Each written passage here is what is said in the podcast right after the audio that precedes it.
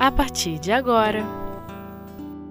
Gestos de Amor O Livro dos Espíritos Caridade e Amor ao Próximo com Tiago Barbosa. Queridos amigos, queridas amigas, é uma alegria estar novamente com todos vocês para estudarmos o Livro dos Espíritos, essa obra monumental Obra esta que inaugura a doutrina espírita, a era do Consolador no mundo, não é mesmo? Bom, nós estamos estudando a terceira parte da obra, que trata das leis morais. Nós estamos na lei de justiça, de amor e de caridade. E hoje nós vamos estudar as questões de número 886 até 889. São três questões, melhor dizendo, quatro questões, né? É, todas elas é, que assim têm muito a revelar a nós sobre a caridade e, ao, e sobre o amor ao próximo. Bom, a primeira questão é Allan Kardec vai indagar as entidades venerandas qual o verdadeiro sentido da palavra caridade. Mas, vejam vocês, a pergunta em si, ela é por demais capciosa, porque eu posso perguntar, João, como você entende a palavra caridade? Pedro, e você, é, Larissa, Joana, não é? Mas Allan Kardec, ele quis entender a, o sentido da palavra caridade simplesmente através da perspectiva do Cristo. Afinal de contas, como Jesus entende a caridade, a palavra caridade? É, e isso faz toda a diferença. Né? Toda a diferença. Vejam vocês, ele nem quis entender, digamos, como o dicionário francês entende a palavra caridade. Não, não, ele quer a visão do Cristo. Isso é, guarda uma relação é, com a questão 625, né, também de O Livro dos Espíritos. Quando as entidades venerandas vão dizer para ele que Jesus né, é o nosso guia e modelo. Ou seja, então ele entendendo que Jesus é o nosso mestre, é o nosso modelo máximo, aquele a qual todos nós devemos seguir, não de maneira fanática, não é, de maneira é, verbal, mas no sentido profundo do termo, que é se esforçar para fazer tal qual Jesus faria. Isso é seguir Jesus. Não é estampar uma camisa, não é recitar versículos do seu evangelho, não. Não, é seguir é os seus ensinamentos, é estar nesse esforço. Bom, sabendo disso, então, é nada mais natural a gente entender, afinal de contas, é, como entende a caridade Jesus. Haja visto que em um Evangelho segundo o Espiritismo, Allan Kardec o coloca né, como uma da a bandeira principal para a salvação, a salvação é, das nossas consciências, não é? é a caridade.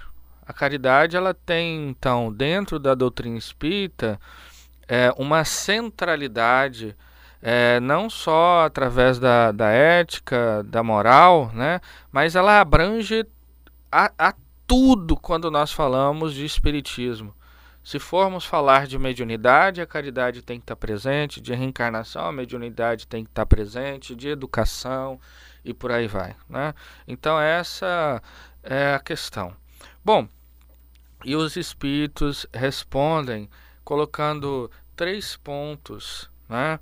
É, que nos revela então a forma como Cristo é, entendia a caridade, que são elas: benevolência para com todos, indulgência para com as imperfeições dos outros, perdão das ofensas. Vamos começar com a benevolência, né? É interessante porque quando nós geralmente tratamos de um grupo é, religioso, é, nós temos a ideia de que nós devemos realizar a virtude para com esses. E muitas das vezes, não raras vezes, quando a gente olha para as, algumas tradições religiosas, há até uma animosidade para com outras tradições religiosas. Mas vejam vocês, vejam vocês, é, os Espíritos estão dizendo que Jesus entendia que a benevolência, que é uma das expressões da caridade, ela tem que ser exercida para com todos, todos. E o que vem a ser benevolência? Né? Benevolência, ela está muito além do ato de o ato material de socorrer as necessidades do outro. É, é muito mais profundo. Claro que abrange isso. É um dever moral de qualquer homem, de qualquer homem, é, ir em socorro daqueles que estão com fome, que estão é, carentes, é, estão doentes, enfim. É um dever moral, de humanidade, não é? No entanto, e isso deve ser exercido para com todos, independente de credo ou não credo, independente de classe social, independente é, de raça, de gênero, qualquer coisa. A caridade é um sentimento que é, é, um devotamento à lei de Deus em relação às suas criaturas.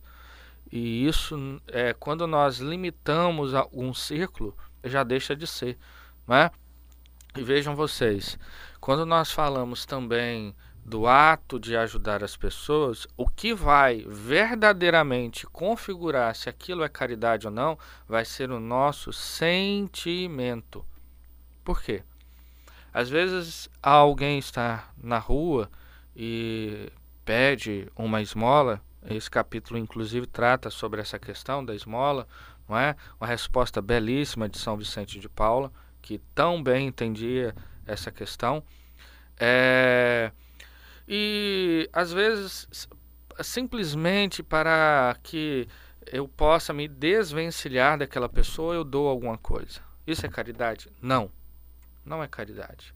Às vezes é até uma falta de caridade.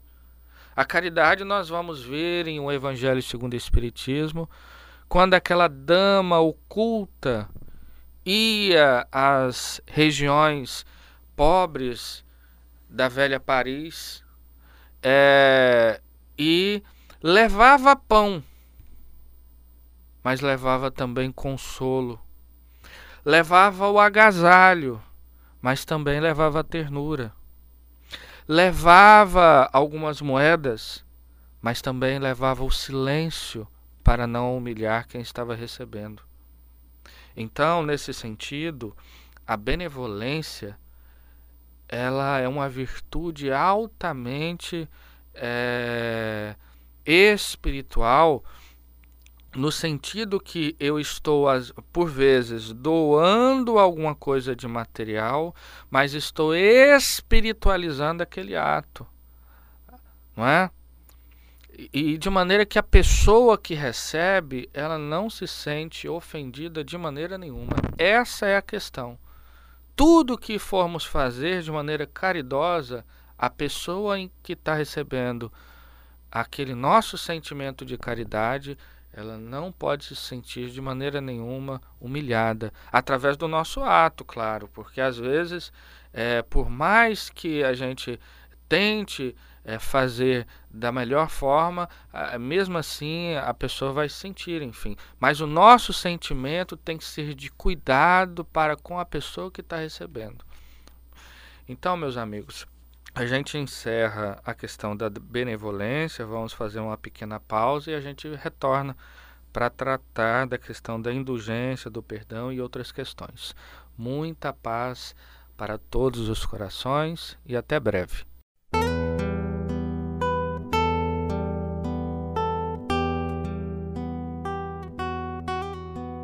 Gestos de Amor O Livro dos Espíritos Olá, meus amigos, minhas amigas.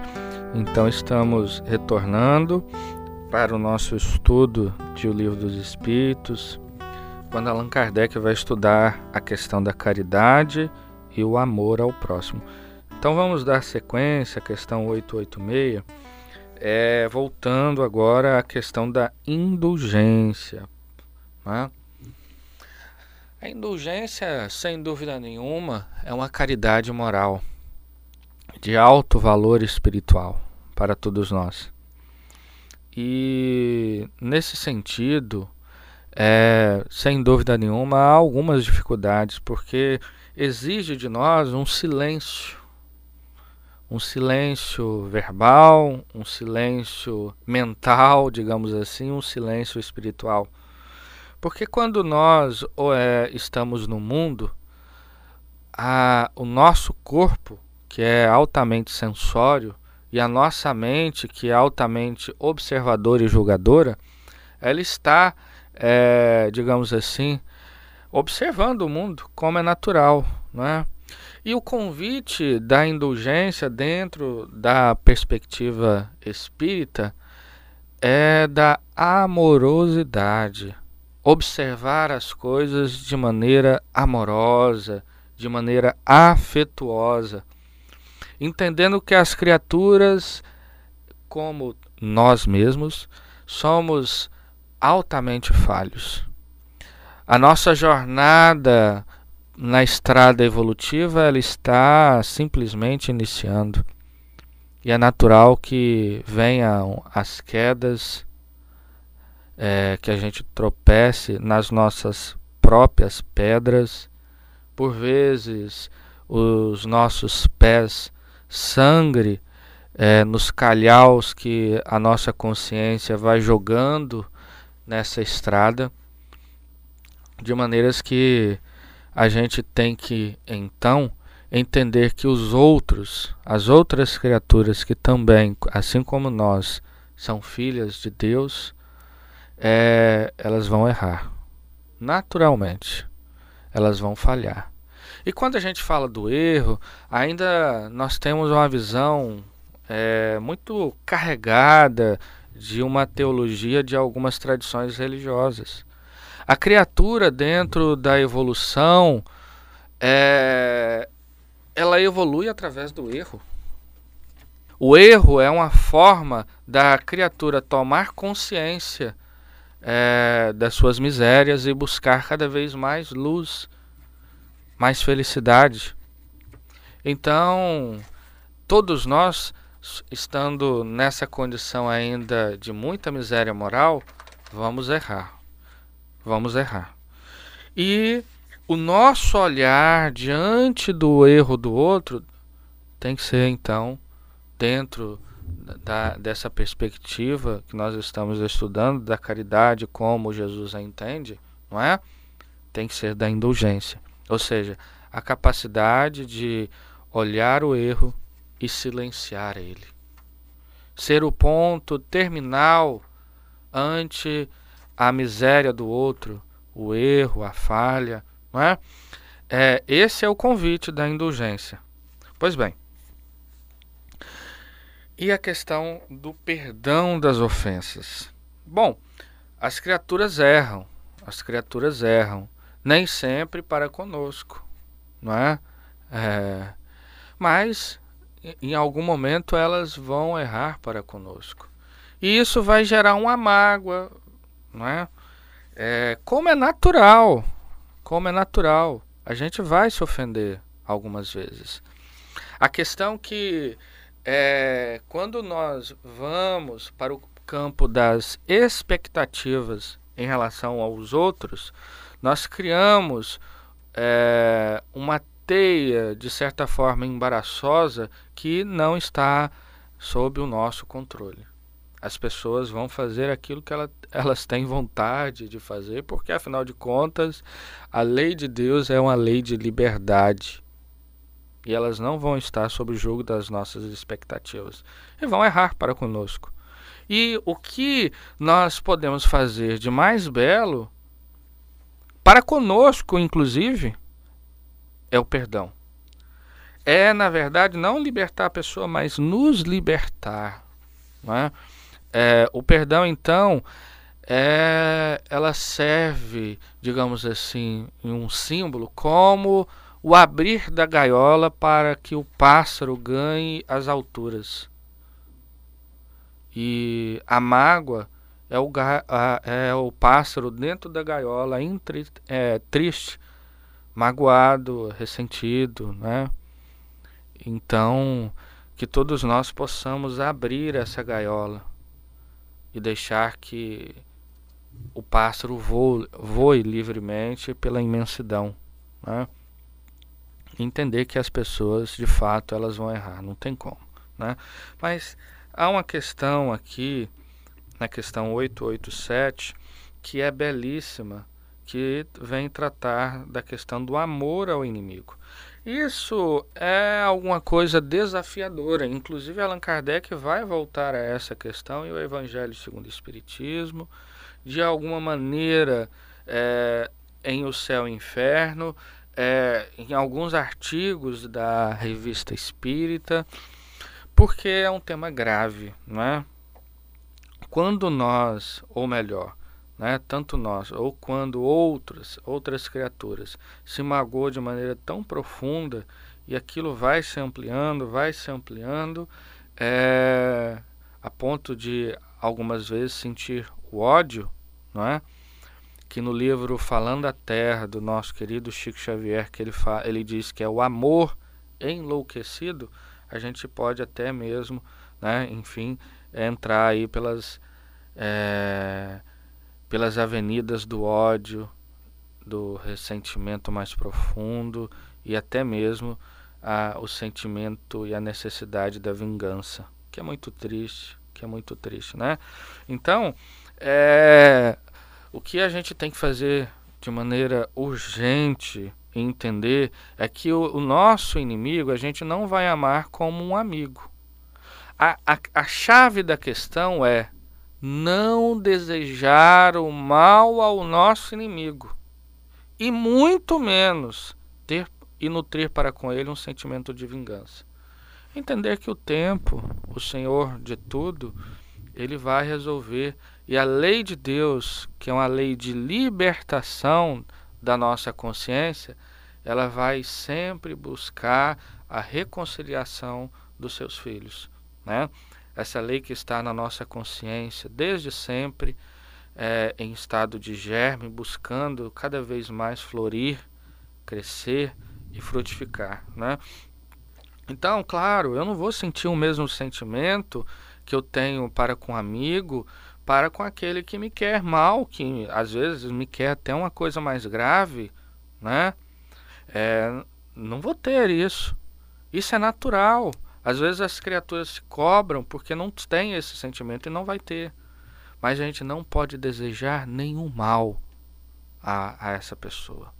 A gente tem que se contentar com o bem que ela recebe, né?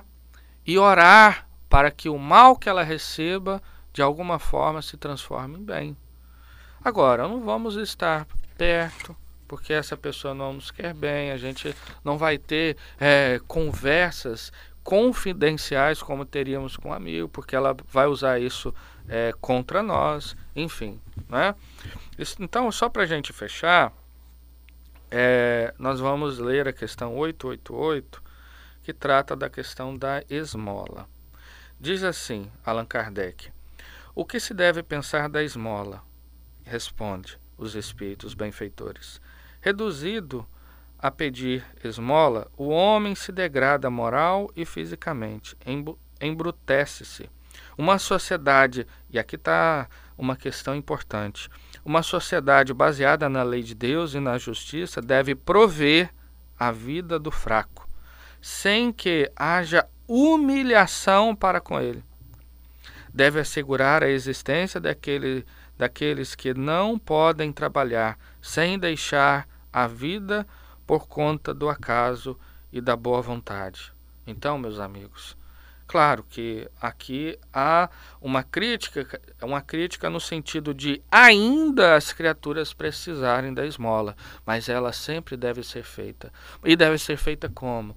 De maneira indulgente, sem julgamento às pessoas. Se há alguma criatura que nos aborda, que possamos doar as moedas, mas que possamos dar muito mais as moedas no, da nossa afeição, do nosso sentimento. Isso sim é esmola. As criaturas hoje sofrem, não só pela fome, mas também pela fome espiritual, a fome do espírito. É essa a necessidade urgente que nós espíritas temos de doar, de distribuir essa esmola, a esmola da caridade moral, da caridade espiritual. Então, meus amigos, que Jesus nos abençoe muito, envolva os nossos corações, os nossos lares, que as atividades que porventura é, vocês estejam realizando possam ser exitosas e que o Cristo ilumine cada vez mais as nossas consciências. Muita paz a todos.